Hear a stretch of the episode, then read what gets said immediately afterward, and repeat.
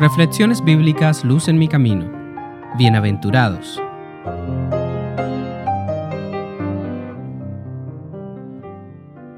Mateo 5, 1 al 12.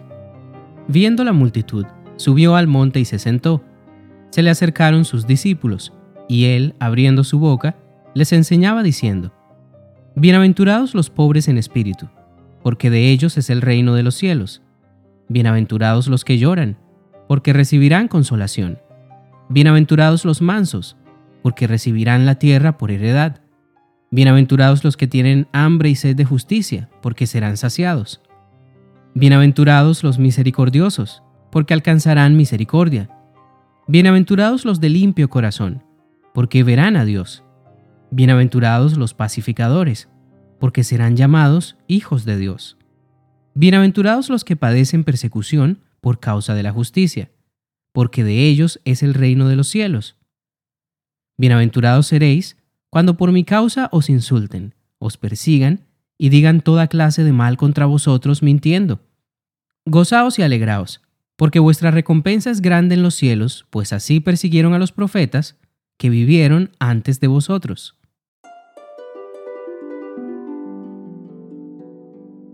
Esta predicación de Jesús, conocida comúnmente como el Sermón del Monte, es el primer grupo de enseñanzas registradas en el libro de Mateo este sermón nos da una idea general del mensaje específico que predicaba Jesús al inicio de su ministerio.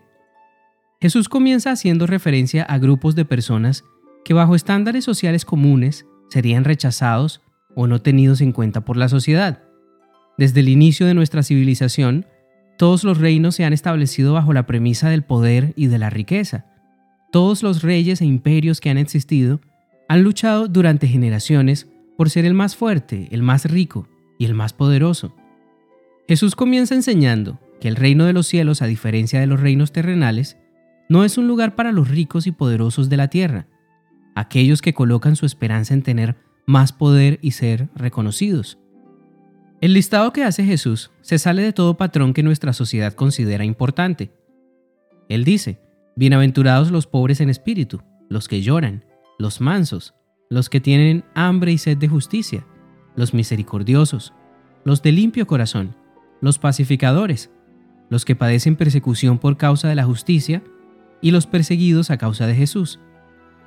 Jesús quería aquí dejar claro a sus seguidores quiénes iban a pertenecer a su reino, quiénes iban a heredar el reino de los cielos. Esta enseñanza nos muestra lo misericordioso que es nuestro Señor. Él vino a esta tierra a ofrecernos su reino, y a invitarnos a ser parte de Él. El único que puede llenarnos con el Espíritu Santo y cambiar nuestra vida es Jesús. Cuando lloras, solo Jesús puede consolarte.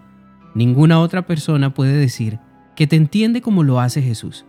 Es más, nadie sufrió en esta tierra como lo hizo nuestro Señor, así que si hay alguien capaz de consolarnos, ese es Jesús. Si eres manso, la tierra será tu heredad. Si estás cansado o cansada de las injusticias de este mundo, ten esperanza. Aun cuando parezca que el mal se sale con las suyas, Jesús promete que tarde o temprano llegará la justicia. Cuando eres misericordioso con los demás, Jesús te dará también su misericordia. ¿Eres una mujer o un hombre de limpio corazón? Alégrate. Jesús te promete que verás a Dios. Qué hermosa es esta promesa. Como estudiamos anteriormente, Jesús desea limpiarnos, y esta limpieza de nuestro corazón nos llevará a tener una vida eterna con Dios. Si buscas la paz, serás llamado hijo de Dios. Si has sido perseguido por ser una persona justa, tuyo será el reino de los cielos. Jesús deja su mejor bienaventuranza para el final. Mientras todas las demás solo comienzan con bienaventurados, la recompensa para los que son perseguidos a causa de Jesús y su evangelio es gozaos y alegraos porque vuestra recompensa es grande, pues así persiguieron a los profetas que vivieron antes de vosotros. Cuando Jesús estuvo en esta tierra, recibió de parte de los hombres toda la maldad posible, y si este fue el caso de Jesús, ¿qué podemos esperar nosotros? Si hay algo que puede desmoralizar la vida espiritual de una persona, es el testimonio y las opiniones que otros tengan sobre ella. Hoy todo el mundo desea tener un buen testimonio y ser reconocido. Nadie está deseando que hablen mal sobre ellos, Es más, muchas personas harían lo que fuera necesario para complacer a los demás y poder agradar a todo el mundo. Pero alegrarse porque los demás digan mentiras sobre ti y que te traten mal son cosas que las personas del mundo no desean. Sin embargo, Jesús no piensa de esta manera. Mientras Él estuvo en esta tierra, nunca consideró las opiniones que las personas tenían sobre Él como algo importante. Primero porque no tenían razón. En muchas ocasiones ni siquiera los discípulos entendían a plenitud el ministerio de Jesús, mucho menos los líderes de la nación y la multitud. Y en segundo lugar, la predicación de la verdad siempre causará división. Así que si quieres vivir todas las palabras de Jesús en tu vida, eventualmente enfrentarás persecución. De acuerdo con las palabras de Jesús, si nuestra vida está guiada por la verdad de las Escrituras y el motivo por el cual las personas nos persiguen es a causa de que vivimos la verdad de Jesús, entonces alégrate, haces parte de una lista de hombres y mujeres gloriosos que a través de las edades decidieron vivir sus vidas de acuerdo con las enseñanzas de Dios siguiendo todas las palabras de Dios sin importar la opinión del mundo, y fueron perseguidos a causa de esto. Muchos de ellos murieron. Qué gran promesa nos da aquí nuestro Señor. Si el mundo nos odia porque vivimos una vida cristiana real, entonces alegrémonos, porque de la misma manera odiaron a los profetas y recibiremos la misma recompensa que ellos.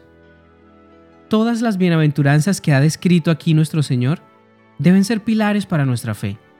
Así que medita en tu vida. ¿Estás dispuesto a vivir una vida cristiana real? Dios espera que así sea. No olvides, Él ha prometido las mejores recompensas para todos aquellos que quieran ser sus hijos. Luz en mi camino es un podcast de Oíd Ministerio Cristiano, producido por Fe.